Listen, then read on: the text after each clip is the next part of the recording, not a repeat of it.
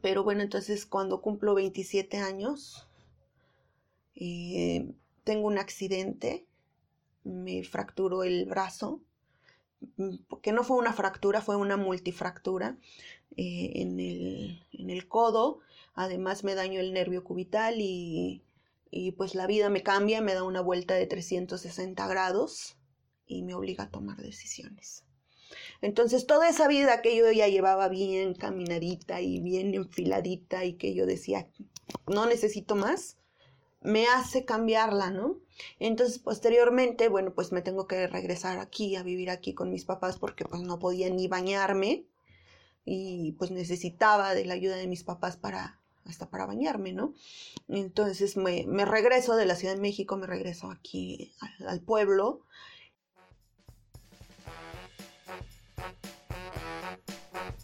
Elige un trabajo que te guste y no tendrás que trabajar ni un día de tu vida. Palabras de Confucio. ¿Te imaginas un mundo en el que ya no trabajes más? Pues ya existe un grupo de personas que viven de esta manera. Si eres un desempleado que busca trabajo, este podcast es para ti. Si estás trabajando y no te gusta tu trabajo, este podcast es para ti. Si eres jubilado y ya no tienes trabajo, este podcast es para ti. Estaré conversando con personas que ya encontraron su verdadera pasión en la vida y por fin dejaron de trabajar. Nos platicarán sus experiencias y cómo viven sin trabajar. Y nos compartirán consejos que nos ayudarán a saber cómo lograrlo. Soy Jesús Sánchez y te acompañaré en esta emocionante búsqueda. Así que, comenzamos. Me gustaría preguntarles, ¿alguna vez han ido en la calle y han visto algún dibujo en la pared? ¿Algún dibujo con colores, este, del tamaño de toda la pared? Y se han preguntado, ¿eso lo hizo un grafitero o lo hizo un muralista? Bueno, el día de hoy tenemos a una invitada, Flor Hidalia, originaria de Jacobo Hidalgo, que se dedica al muralismo y el día de hoy nos va a estar explicando un poco acerca de, esto, de este arte, el muralismo. Así que le damos la bienvenida, Flor. Hola, muchas gracias, muchas gracias por, estar aquí y bueno, sobre todo por este interés en esta parte cultural del arte y en esta vertiente de, la pintura que es la pintura mural. Muy bien, muy bien. Pues platícanos un poco acerca de esto. ¿Qué diferencia hay acerca de un muralista y un grafitero. ¿Qué, diferencia hay, además de que los dos tienen en común que, pintan eh, en, una estructura eh, estática como una pared? Eh, ¿Qué diferencias hay? Bueno, mira, para empezar, bueno, yo respeto bastante la actividad que hacen tanto los compañeros grafiteros como los compañeros rotulistas y ah, bueno, a tal alcance de, de nosotros que nos llaman muralistas. Em, es como muy respetable el trabajo de cada quien, pero es muy diferente. Eh, posiblemente si alguien me ve en la calle pintando con aerosoles, pensará inmediatamente que soy grafitero, pero no es así. El muralismo eh, viene y parte de las vertientes de los sismos, de, em, de las corrientes como es el cubismo, el impresionismo, o sea, de estos sismos. Entonces, eh, el muralismo, la pintura mural, eh, para que sea un mural dentro del muralismo pues tiene que tener esta parte comunitaria. Eh, no es lo mismo llegar a un muro, pintar y llegar con las pinturas, las brochas, pintar lo que se va a pintar, lo que ya hay en un boceto y pues no digo ni hola, ni buenos días, ni, ni ya, este, y me voy. Eh, la pintura mural es diferente porque hay un entendido con la gente, hay una participación social, eh, hay ya unas visitas previas, hay un estudio previo sobre lo que se necesita eh, o lo que la gente o lo que determinado sector o dónde se va a pintar requiere, ¿no? Hay como este estudio para saber y que la gente se siente identificada con esta pintura. Si la gente no se siente identificada, no es una pintura mural, no es un muralismo. Ok, ok, muy bien. ¿Dónde generalmente se pone el muralismo? Eh, supongo que hay lugares específicos en los que se puede poner? Mm, no sé, a lo mejor también en la calle es posible poner un mural. Sí, de hecho, para que sea eh, un mural, pues tiene que estar a la vista de la gente, porque el muralismo es crítico, es de identidad, es antipolítico, es social, entonces, pues obviamente tiene que estar dentro, em, bueno, tiene que ser visto por la gente. Entonces, si yo hago un mural crítico, pues no lo puedo tener dentro de mi casa, porque entonces dejaría de ser un mural, porque entonces ya no hay esa visión de la gente para realizar esa crítica, ¿no? Puede ser una crítica tanto de la gente que lo ve como una crítica del artista. Ah, ok, ok. Entonces, por lo que entiendo, hay una fina línea delgada que divide al grafitero, al muralista y al rotulero. Exactamente. O sea, solamente los diferencia el, el para quiénes y en dónde, quién, quién, qué personas lo van a ver, ¿no? Sí, bueno, es que realmente pues un rotulista y si tú le dices píntame estas flores y estas letras es lo que va a hacer. y un muralista pues le puedes decir píntame estas flores pero te va a decir oye sí, pero mira que esta flor hay que ponerle un ave que está dependiendo de esta flor para que sea un contexto de esta casa que se llama flores o, o vamos a pintar este, no sé, ahorita que se viene tanto lo de la política, ¿no? el rotulista le va a decir decir, oye, píntame eh, esto para tal partido, ¿no? Entonces a un muralista, pues si le dices, oye, píntame esto para un partido, pues un muralista te va a hacer un mural o una pintura crítica, ¿no? De lo que es realmente la política o cómo se está viviendo la política como tal. Entonces, em, son como diferencias muy, muy grandes, ¿no? O sea, eh, que claro, hay como murales que que se pagan. La, la, mayoría de los murales son este, mm, donados, son donaciones eh, o son costeados muy bajo. De por sí el arte es costeado muy, muy bajo, ¿no?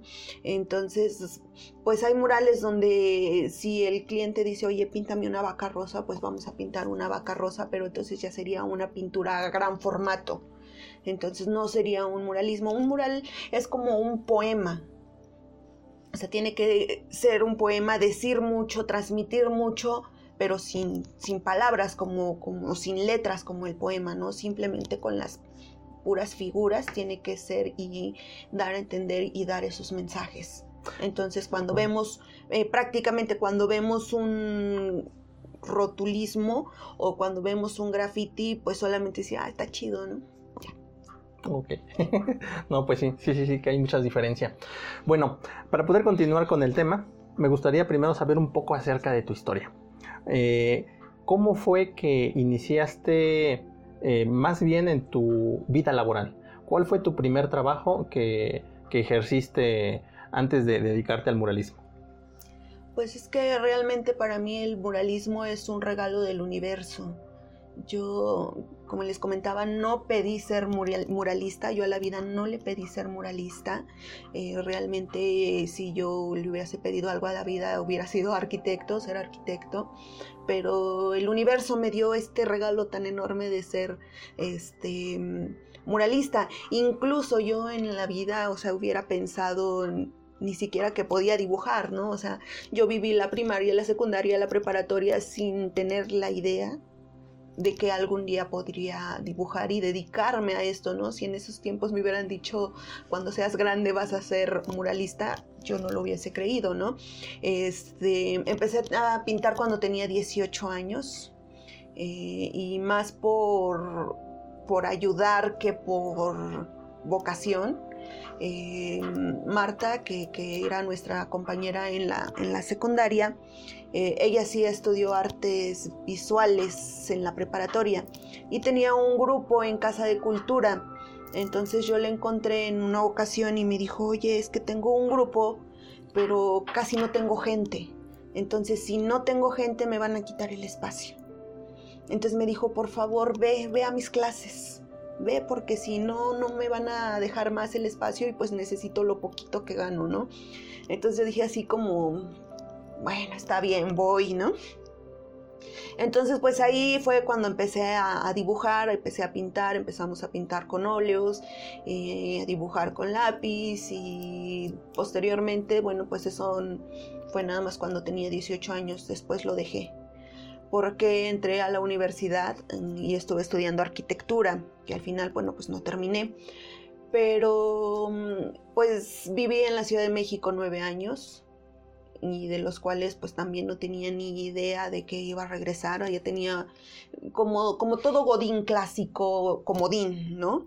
Mm, cómodo, o sea, un trabajo cómodo, un trabajo que nos da para vivir, que, nos hace vivir bien, que nos hace tener dinero, y, ese era mi trabajo, ¿no? Yo tenía un trabajo en una oficina, eh, trabajaba de lunes a viernes, incluso a veces trabajaba sábados y domingos, pero pues únicamente para tener más dinero pero pues no, todo ese tiempo dejé como el arte de lado, ¿no? Entonces, eh, en cierto momento pues ya tenía como la vida resuelta, ¿no? O sea, ya tenía, tenía, tenía empleo, em, empecé a hacer proyectos de, televisión para, para Radio, em, tenía y tomaba clases de canto y pues me sentía como si, como tren así bien enfiladito en las vías, ¿no? Así, no, no tenía ni la idea del arte en esos momentos. Pero bueno, entonces cuando cumplo 27 años, eh, tengo un accidente, me fracturó el brazo, porque no fue una fractura, fue una multifractura eh, en, el, en el codo, además me dañó el nervio cubital y y pues la vida me cambia, me da una vuelta de 360 grados y me obliga a tomar decisiones. Entonces toda esa vida que yo ya llevaba bien caminadita y bien enfiladita y que yo decía, no necesito más, me hace cambiarla, ¿no? Entonces posteriormente, bueno, pues me tengo que regresar aquí a vivir aquí con mis papás porque pues no podía ni bañarme y pues necesitaba de la ayuda de mis papás para hasta para bañarme, ¿no?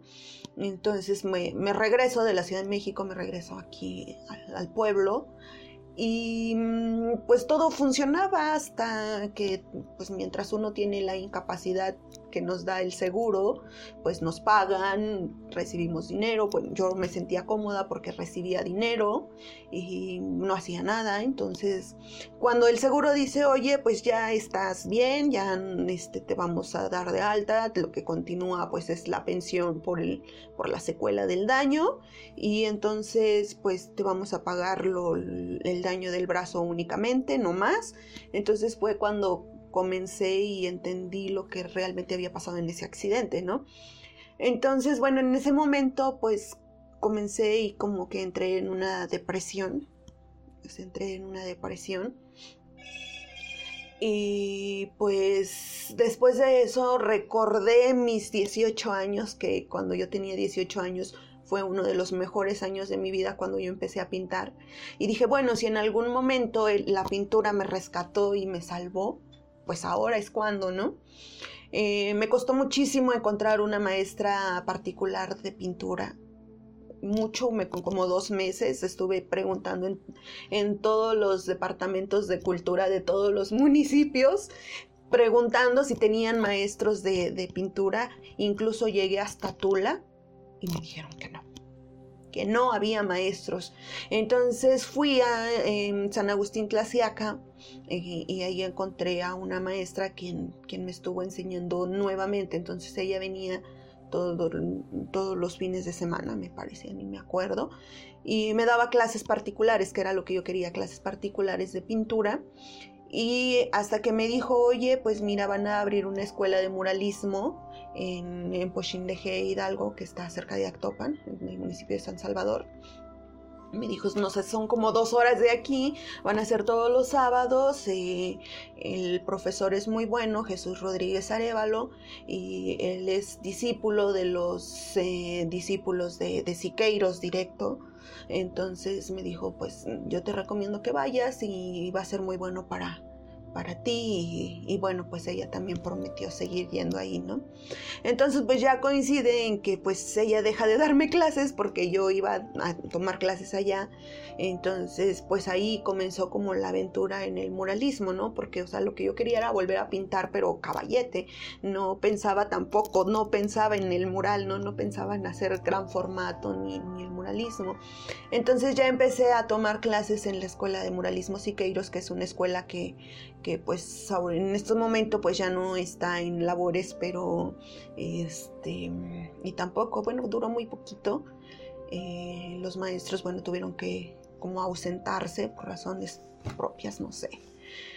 Pero pues esa estancia ahí fue muy buena porque pues me hizo enamorarme de la pintura mural entenderle el muralismo y enamorarme de la pintura mural. Y, claro, pues hay muchísimo que me falta por aprender, yo lo entiendo que hay muchísimo que me falta por aprender, muchísimas técnicas para el mural y, sobre todo este... Como, como, lo decía el maestro Jesús Rodríguez Arevalo, el gran maestro para los muralistas es directamente el muro. Cada muro es diferente. Entonces, pues hasta de ahí hasta la fecha, en agosto del año pasado, eh, realmente como que terminamos esta, este ciclo con la escuela y empecé como a despegar con mis propias alitas. Oh, qué bien, qué bien. Eh, después de, haber estudiado y después de haber realizado todo ello, ¿cuál fue tu primer trabajo ya como muralista o, después de, haber terminado esa etapa de estudiante? En, la que ya recibiste dinero por primera vez por ese trabajo. Eh, ¿qué, fue lo que hiciste? ¿En dónde fue donde te tocó hacer este, este mural? Pues realmente recibir tal cual dinero, pues, pues no, mi primer trabajo y mi primer mural propio que yo hice sola de mi propia inspiración, que, es como hacer la investigación, hacer el boceto, eh, hacer todo, fue en el primer encuentro en Coyotepec, pero fue en un encuentro, fue una obra donada. Em, ese fue mi, primer mural, pero bueno, después de, la escuela, mi último mural que hice junto, en conjunto con la escuela fue en, en Atlapesco, en la Huasteca hidalguense. Entonces después de eso, pues em, hubo como un cierto distanciamiento y pues ya necesitaba como tomar mi propio camino, ¿no? Entonces mis, mis amigos, o sea, realmente en, el tiempo que estuve en la escuela y en los encuentros de muralismo pasados y previos, he encontrado muy, muy buenos amigos. Ellos tuvieron un encuentro en Progreso de Obregón aquí en Hidalgo y entonces, este, pues yo les comentaba, ¿por qué no me invitaron, no? Entonces me dijeron, ah, es que nuestro amigo Hermes va a hacer un encuentro en su, en su pueblo, ¿no? Y así, díganle que me invite. Entonces, afortunadamente, él me dio la oportunidad de poder hacer mi, primer mural y él me dijo, sí, yo creo en ti, yo creo que tú puedes hacer tu primer mural, yo confío en ti, tú debes de creer que ya puedes hacer tu primer mural, porque es el miedo que tenemos siempre, ¿no? Y, qué tal que no puedo, y qué tal que no me sale, ¿no? Y entonces él me decía, no, yo creo en ti que tú puedes hacer tu primer mural. Entonces yo le dije, sí, pero yo quiero hacer un mural en mosaico. Entonces así como, mm, bueno, sí, todos comenzamos como pintura, acrílico, entonces hay muchas técnicas para hacer mural, pero yo dije, bueno, yo quiero hacer un mural en mosaico, ¿no? Entonces, este, él me dijo, sí, sin problema alguno, este, tienes tu espacio eh, aquí, yo confío en ti, y, pues él, ahí fue mi primer mural en, Coyotepec, Estado de México, hice mi primer mural. Ok. y ¿Eso lo puede hacer una sola persona? Es decir, ¿solamente tú lo haces o tienes un equipo de dos, tres personas que te ayudan? ¿Y cuánto tiempo te haces en terminar un mural de principio a fin? No, es dependiendo de cada, de cada mural, ¿no? Este, un mural cuando participan más, más muralistas siempre es más enriquecedor. Este, pero hay murales, ese mural que yo hice ahí, pues yo lo hice sola desde principio a fin, ¿no? hay más murales que, que, he hecho sola, pero um, siempre tenemos como como una colaboración entre nosotros como compañeros, ¿no? Yo siempre he dicho y de acuerdo a mis experiencias pasadas y, y lo he comentado y en en proyectos pasados e incluso en proyectos que tengo en puerta y que les he comentado a mis compañeros, bueno, si yo tengo la oportunidad de que eh, tengo un proyecto y este proyecto me va a dejar algo, una remuneración económica y si yo veo que tú necesitas y yo necesito apoyo para ese mural, no voy a dudar en decirte ven y ayúdame, ¿no? Porque aparte de lo enriquecedor que es tener esta colaboración de más artistas, la satisfacción de ayudar a compañeros que hacen lo mismo, para mí es grandioso, ¿no? Oh, qué bien. ¿Y, en tiempo? ¿Cuánto tiempo se hacen? Los murales son caprichosos, eso creo, yo creo que ese es como el error de, de todos los muralistas.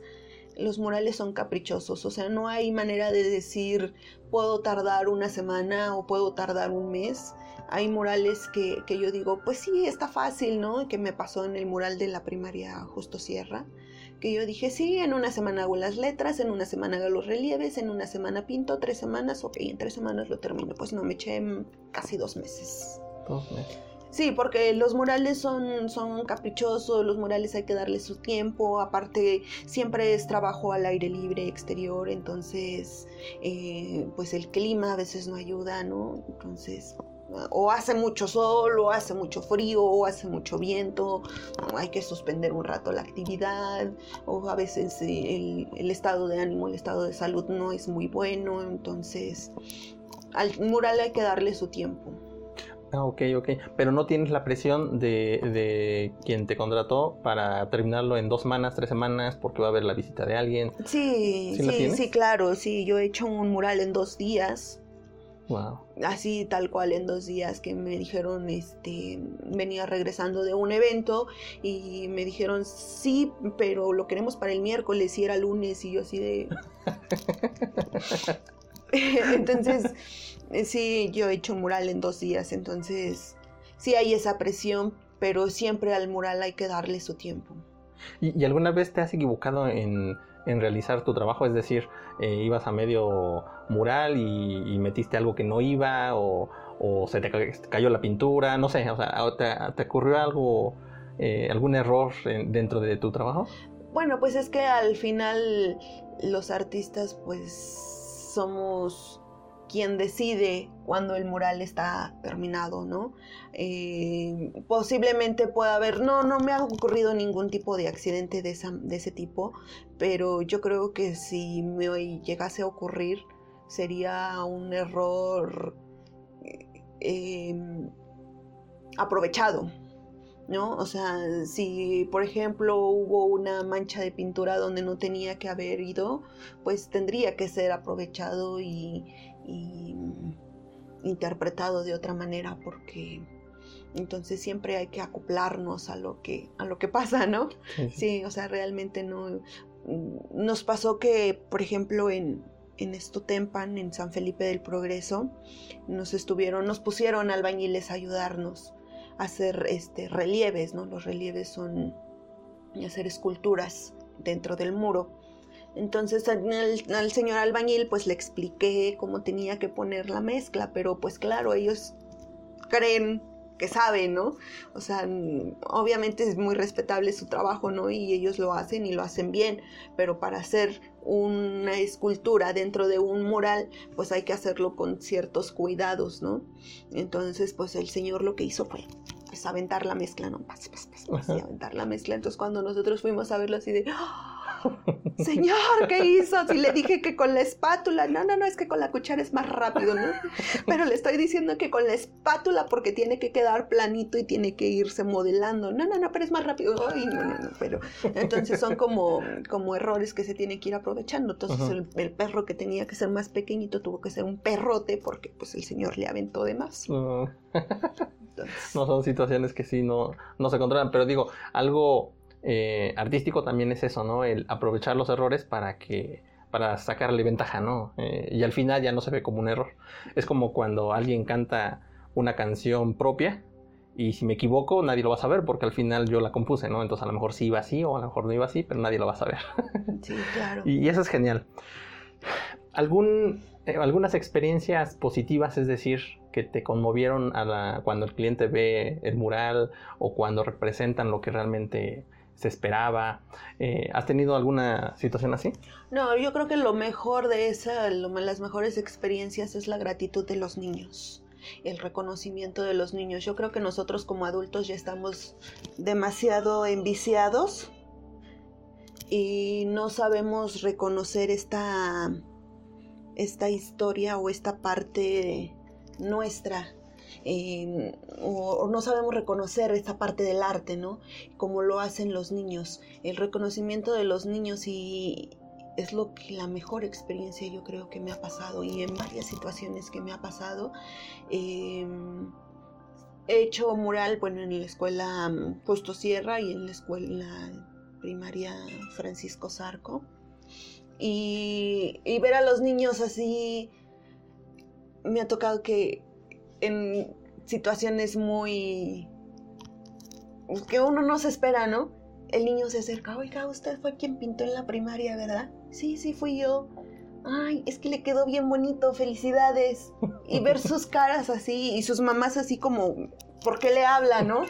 Eh, es como, como la maravilla y este y pues lo mejor que puede pasar, ¿no? Incluso así en la calle, ¿no? Adiós, maestra, pero porque los niños se acuerdan. Esas caras, esa sonrisa de que ni siquiera los adultos saludan como los niños, es la, lo mejor, ¿no? También me pasó en, la primaria eh, Francisco Zarco, que estaba en presidencia, pues esperando presidente que me atendiera y llegó una niña y, oiga, ¿usted fue quien hizo las bolitas de, mosaico? Sí, ay, es que le quedaron bien bonitas, vaya a hacerme una a mi casa, por favor. Entonces ya se acerca con la mamá y la mamá le dice, sí, pues ya que nos ganemos la lotería, pero pues no, es tan caro, ¿no? No necesitan ganarse la lotería, pero el reconocimiento de los niños es lo mejor, la mejor experiencia, siempre ha sido la mejor experiencia. Em, los niños son yo creo que si en la vida motivo a algún niño que sea muralista y si en, cuando yo sea grande y viejita y arrugada algún niño me dice yo soy muralista gracias a ti o porque te vi a ti haciendo mural, va a ser lo mejor del mundo. Oh, qué bien, qué bonito. Sí, inspirar a alguien en, seguir su sueño o algo que le apasione, ¿no?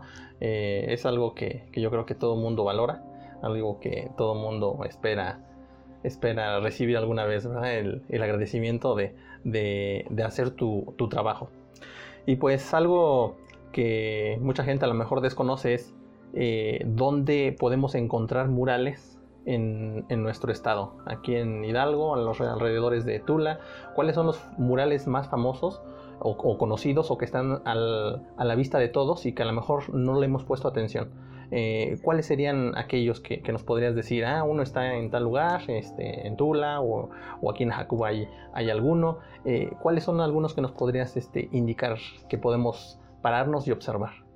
Mira, pues hay como proyectos que ya se han hecho muy grandes y realmente mi primer objetivo es en algún momento llenar a Jacuba de murales, llenar a Jacuba de color, que la gente tome esa em, como esa adicción por el mural, que lo han hecho en varias partes.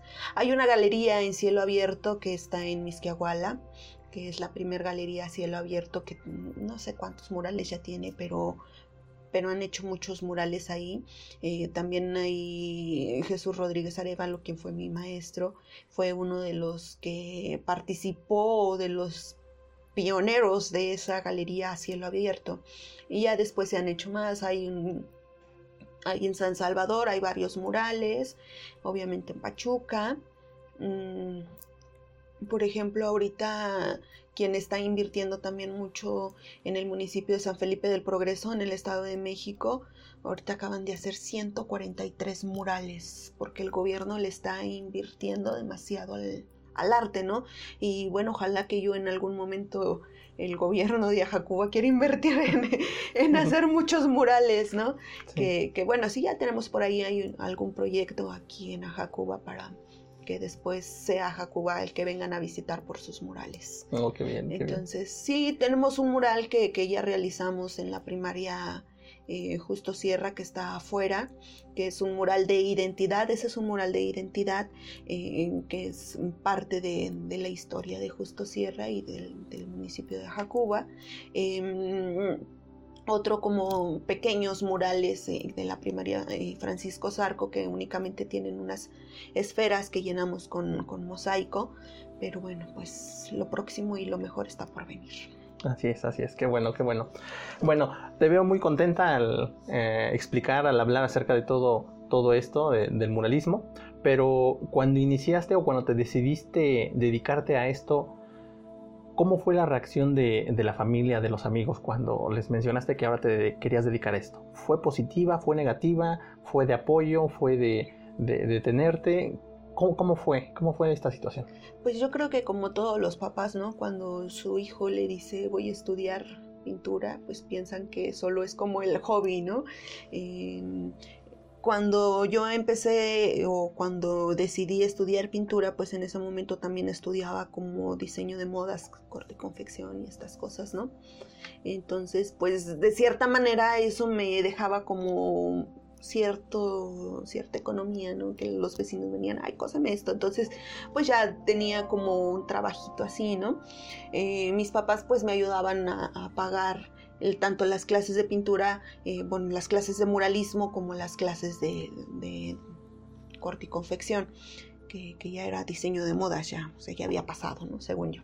Este, entonces, en algún momento, pues, eh, pues ambos mis papás se ven como, como en una situación complicada de decir, oye, pues ya no nos alcanza como para estarte dando dinero para pagar los dos, ¿no? O sea, decide, deja algo, estudias muralismo o estudias corte y confección, pero ya no te podemos apoyar con, los dos. Entonces yo creo, y yo siempre lo he dicho, yo creo que esperaban que dijeran, ah, sí, dejo el muralismo, me sigo con el corte y confección, que es lo que me deja dinero, ¿no? o, o, yo creo que es lo que esperaban, ¿no? Lo que esperaban que, o quizás con eso, con esa intención lo hicieron pero entonces dije, ah, sí, bueno, dejo el corte y confección, sigo en el muralismo, ¿no? Entonces quedaron así como, al principio pues era así como, pues es que para qué haces tantos cuadritos, qué vas a hacer con esos cuadros, si ni los vendes, eh, ya tienes nuevos pinceles, de dónde sacaste dinero para comprar tantos pinceles, y ahora para qué quieres más lienzos, y, a dónde vas a meter tanto cuadro. Entonces eh, mi papá fue el que me vendió mi primer, este, mi primera pintura de caballete así tal cual, que se, la, que se llevó como tres cuadros de esos pequeños a, este, a la casa de su, de su hermana, que estaba, tenían una reunión de hermanos. Y, este, y una de sus hermanos le dijo, sí, sí, están muy bonitos, toma, te pago uno, te, le compro uno. Entonces él venía ya muy emocionado porque entonces veía que sí podíamos generar dinero, ¿no? Entonces, eh, pues ya ahora actualmente, pues ya como que les cambia la, ya les cambió como la visión porque realmente me ven feliz, realmente me ven feliz y, de cierta manera pues eh, me sale algo, ¿no? O sea, puedo vivir de esto eh, y aparte sin, sin, presión, me tienen aquí todo el día de chacha y aparte genero dinero, ¿no? Oh, qué bien, qué bien. Entonces, eh, algo que sí recibiste, pudiste tener el privilegio es de que tus papás te apoyaran tanto económicamente y un poquito así como dudando, este, ya después que empezaste, empezaste a, dedicarte más a esto.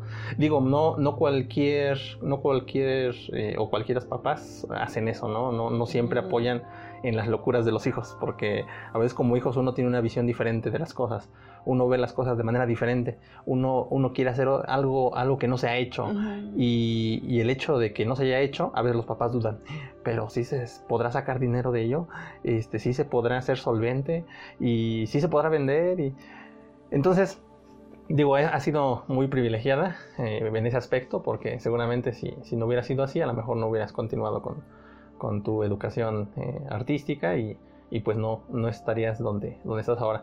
Y eso es algo muy mucho de, agradecer ¿no? a, los papás, a, la gente que nos ayuda.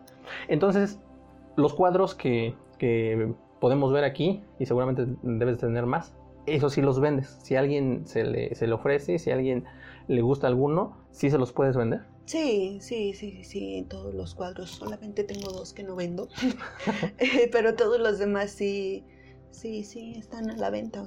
y si alguien los quiere ver, ¿cómo, ¿cómo lo haces? ¿Lo tienes en línea? Sí, de hecho hay personas que me preguntan a veces por Facebook, ¿no? ¿Y qué cuadros tiene? Y entonces ahí siempre andamos mostrando. Pero lo que pasa muy seguido es que la gente dice, oye, es que píntame esta imagen, ¿no? Entonces a mí particularmente copiar una obra de otro artista creo que es lo más difícil que existe dentro. O sea, para mí copiarle la obra o que me digan, eh, mira, esta pintura me gusta, ¿no? Eh, hazme uno igual. Yo creo que para mí es lo más difícil. Copiar una Incluso yo no podría hacer una de mis propias obras, una igual.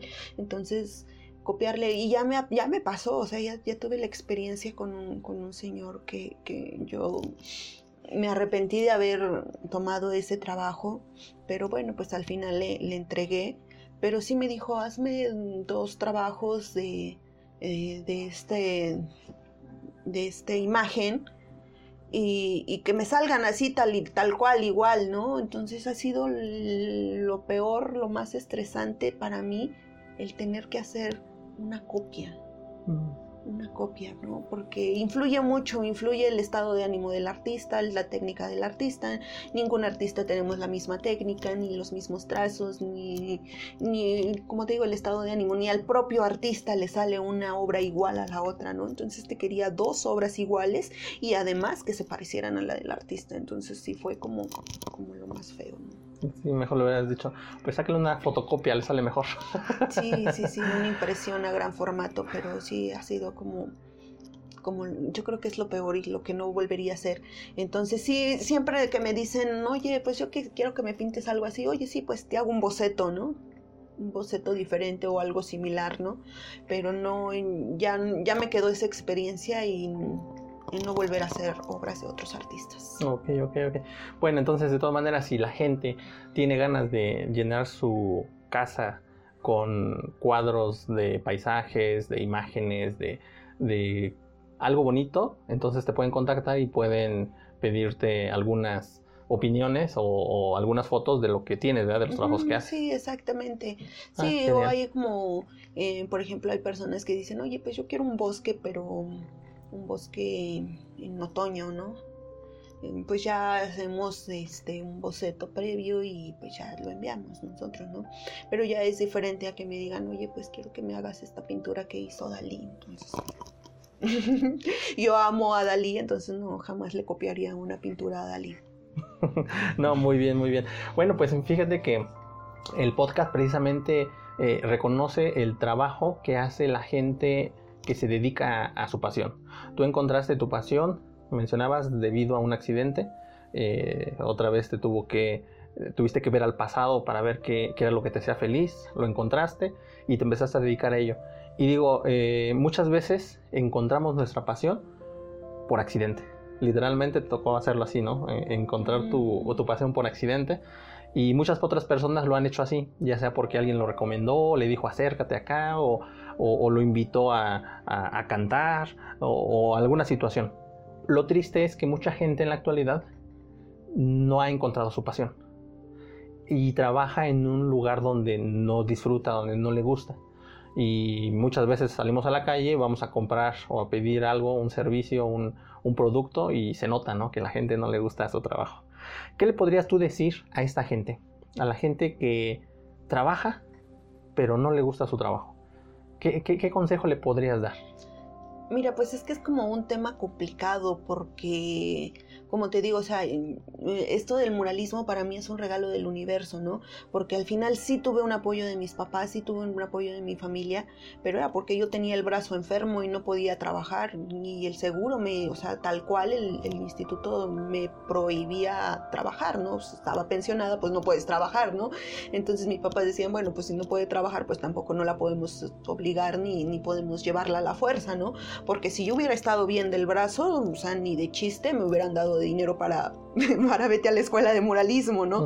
O sea, vete a trabajar y ponte a trabajar y haz algo productivo, ¿no? Entonces, por eso para mí es un gran regalo del universo y sobre todo, bueno, pues esta parte de que pues yo he decidido no tener hijos hasta el momento. Si yo tuviera un hijo, pues yo creo que también no estaría haciendo esto, ¿no?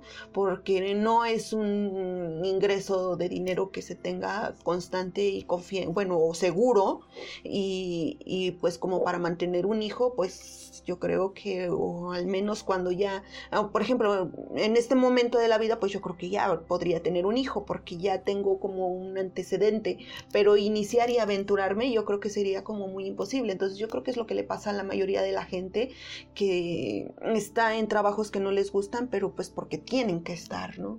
O sea, o sea, o porque o trabajas o trabajas, o sea, no hay más, o sea, tienes hijos que mantener, tienes dinero que llevar a casa a fuerza, ¿no? Entonces, pues yo no tengo como esa responsabilidad tanta de llevar dinero a fuerza, sino pues no estaría haciendo moralismo, sinceramente.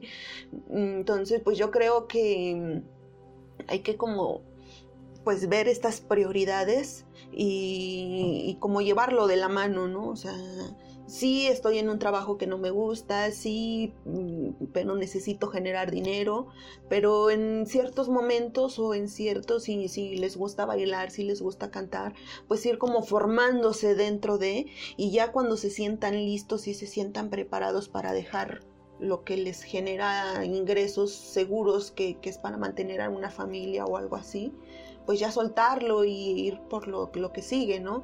Que sabemos que siempre haciendo lo que nos gusta siempre va a generar bien buena remuneración y pero sí hay como mucho que pensarle y yo creo que eso es lo que le pasa a la gente. Sí, sí, sí, así es. Y pues como dices, si no, si al final no les gusta lo que hacen, al menos hacer bien lo que hace uno porque muchas veces, sin darnos cuenta, alguien nos está observando y nos puede invitar a trabajar con él en alguna otra cosa que a lo mejor nos guste eh, o que por accidente encontremos en algún otro lugar eh, lo que nos gusta. Y hacer bien nuestro trabajo llama la atención de la gente. Hagamos lo que hagamos, ya sea que seamos los barrenderos de la colonia o del municipio, o ya sea que seamos los albañiles, o ya sea que a lo que nos dediquemos. Si hacemos yo creo que bien las cosas, la gente nos observa y nos puede llamar para hacer otra cosa. Y a lo mejor ahí encontramos nuestra pasión, ¿verdad? Sí, claro, pues debemos de ir como buscando y siendo parte de... Así es. Entonces, eh, platícanos qué otro, otro hobby tienes, eh, qué otras eh, actividades haces además de esto. Pues soy como un todólogo. no, bueno, también tengo un proyecto alterno. es un proyecto que desde antes, eso fue antes del accidente te digo que antes del accidente tenía como la vida completamente resuelta, ¿no? Eh, por ahí tuve la oportunidad de conocer a un amigo que eh, trabajaba en un, en un, en un grupo de, de, radio este, y me invitó, me invitó a, a formar parte, bueno, no a formar parte, realmente me invitó como a su miércoles de cabina donde se juntaban todos los locutores, entonces yo fui como invitado nada más. Y, pues tuve como la suerte de que me recibieran bastante bien ahí. Em, entonces ahí empecé a hacer como proyectos de televisión en ese momento que eran como eh, pequeños spots para YouTube y, y, TV se llamaba. Este eran como también fue una etapa muy maravillosa y conocí grandes personas ahí que los recuerdo mucho y los extraño, que es como parte de lo que extraño en la Ciudad de México. Este, después de ahí, cuando sucedió, lo del accidente, eh, pues como tenía esa cercanía muy mucho con ellos, pues me dijeron, oye, pues para que no te sientas tan solita, pues mira, te vamos a dar un espacio de radio. Entonces, desde hace ya tres años, más de tres años, tengo un programa de radio los días domingos, es radio por internet, se llama Auta Radio, eh, los domingos a las 8 de la noche. El programa es World Fantasy, es un espacio dedicado a los seres mágicos y elementales de la naturaleza, que es como mi otra pasión. Entonces es como, como mi otro hobby, pero ese sí realmente sí es un hobby porque eh, pues ese no genera, en el contrario, que generarle. No, sí, pero aún así haces algo que te hace feliz. Aunque no genere dinero, digo, no es el objetivo, pero el que hagas lo que disfrutas, lo que te llena, eso es algo de mucho valor. Mucha gente vive y a lo mejor tendrá mucho dinero, pero no es feliz. Entonces digo, el hecho de encontrar hobbies o, hacer pasiones, aunque no generen dinero, yo creo que eso es de mucho, mucho valor. Sí. Esto, esto de, del radio, ¿Es en vivo? Es decir, ¿tú lo, tú lo transmites en vivo o lo grabas y luego se sube? No, yo lo transmito en vivo. Es en oh, vivo todos los, los, eh, los domingos. Eh, pues partimos mucho de la leyenda, mucho de este mundo mágico que mucha gente no cree. Sí, así es. y bueno, entonces, si la gente quiere escucharte también, entonces los domingos, 8 de la noche, eh, por internet, y se llama es www.radiouta.com o por la aplicación de TuneIn, que es de las radios por internet en TuneIn. Ahí lo buscan como UTA Radio y ahí está. Ah, muy bien, muy bien. Para que también la gente te, te escuche, conozca y si le interesan los temas, pues también estar escuchando y participando, ¿no? Sí. Bueno, pues queremos eh, agradecer ahora sí que el hecho de que nos hayas dado eh, el espacio, el tiempo, nos hayas platicado acerca de, todo ello. Si en algún momento la gente dice, bueno, yo quiero un mural en mi casa, o quiero una pintura en mi casa, o quiero un cuadro, ¿cuál es la manera en que te pueden contactar? Pues como, pues por Facebook, por WhatsApp. En Facebook estoy como Flor Dalí Monroy. Sí, mi, eh, mi WhatsApp es 55 20 72 98 56. Ah, sí. Ese es el eh, por WhatsApp o teléfono, lo que sea. Y, bueno, pues ya, ya todos saben, o sea, realmente podemos hacer cualquier cosa en pintura. Y eso es lo, lo fascinante, ¿no? O sea, mm, hay una experiencia que de un señor que vino hace poco que después de que termine de pintar el, mural en la primaria justo cierra y, se acerca el señor, bueno, toca en el timbre aquí, yo tengo timbre aquí, entonces es como bien raro que suene, porque casi nadie sabe que tengo timbre, ¿no? Todos tocan el de mi hermano, pero eh, pues ya abajo, ¿no? Pero eran como las 8 de la mañana, entonces yo prácticamente siempre despierto después de las 9, eh, bajo así como, como zombie y, hay un señor en la puerta y me dice, ay señorita, es que quería pedirle un favor, que, que mire que, que, he estado buscando quien me pinte la cruz para el panteón de mi hija, pero no he encontrado quien me haga, que necesito que le ponga ahí las letras de mi hija, que yo la vi haciendo letras en la primaria y, y por favor hágale las letras a, a, su cruz de mi hija y así de, bueno, sí, está bien, ¿no? Entonces ahí vengo con mi cruz cargando, ¿no? Para hacerle y pintarle, ¿no? Al final que que hicimos las letras y, y, unas flores ahí, pero bueno, pues cualquier trabajo lo, así lo podemos realizar. Y si no, que te contacten y te pregunten, oye, ¿puedes hacer esto? Todo lo que tenga que ver con, con pintura o arte te pueden contactar, ¿verdad? Sí, sí, porque he hecho trabajo en textil, pintura textil, pintura en, lápiz, colores, acuarelas, y ya más, más formato más grande, ¿no? Son óleos, eh, acrílicos, pasteles, todo lo podemos. Muy bien, muy bien. Eso, es, eso sí es que es una gran variedad. Sí, incluso, o sea, realmente hay personas y también ha venido personas que, que me traen un listón de esos listones que les ponen a las a las candidatas a reina y, y, píntele por favor ahí algo que mi hija va a ser candidata a reina, ¿no? Entonces ahí estoy pintando ahí para la candidata, ¿no? Entonces... No, qué bueno, qué bueno. Sí, todas estas, todo lo que sea pintura es es que realmente, como le decimos a los niños, todo lo que se puedan imaginar es pintable. Sí, sí, así es. Bueno, pues algo que, la, la gente que no tiene trabajo puede aprender de esto es que podemos encontrar trabajo en las cosas que hacemos cotidianamente, como nuestro hobby o nuestros gustos. Entonces, de que podemos realizar algún trabajo, sí podemos. Y sobre todo en, un, en una comunidad como en la que estamos, en Jacuba, en donde también hay hay mucho, este, hay comercio, hay turismo, hay eh, agricultura, hay mucho que hacer, hay mucho que hacer. La cuestión es solamente que uno se disponga a hacerlo. Entonces, pues agradecemos mucho eh, el que nos hayas compartido tu historia, el que nos hayas platicado cómo vives tu último trabajo, porque ya no trabajas, sino ahora vives feliz haciendo lo, que te gusta. y eso es envidiable para muchas personas, el disfrutar lo que haces y vivir de ello. Entonces, agradecemos mucho tu, tiempo, tus comentarios, tu historia y pues ya saben, si quieren contactar a Flor, entonces este, ya ahí está la información, sus números los vamos a poner en, los datos de, contacto en, la descripción de, de, este podcast para que la puedan contactar. Entonces agradecemos mucho eh, tu tiempo y pues que tengas mucho éxito a los proyectos que tengas más adelante. Pues sí, pues muchas gracias y bueno, pues realmente sí esperamos llenar a Jacuba de color. Así es, ojalá y sí, y si es así, cuando ocurra, vamos a venir a grabar video para poder subirlo también a, a YouTube, a los canales, a las redes sociales y puedan ver todo tu trabajo. ¿Sale? Sí, sí, sí, ya. Hay en puerta un proyecto muy, muy grande, entonces. Si para, está así, para todos los jacobenses va a ser. si está así, no nos bueno. olvides y ahí estaremos también. ¿Sale? Bueno, muchísimas gracias y nos escucharemos en el próximo episodio.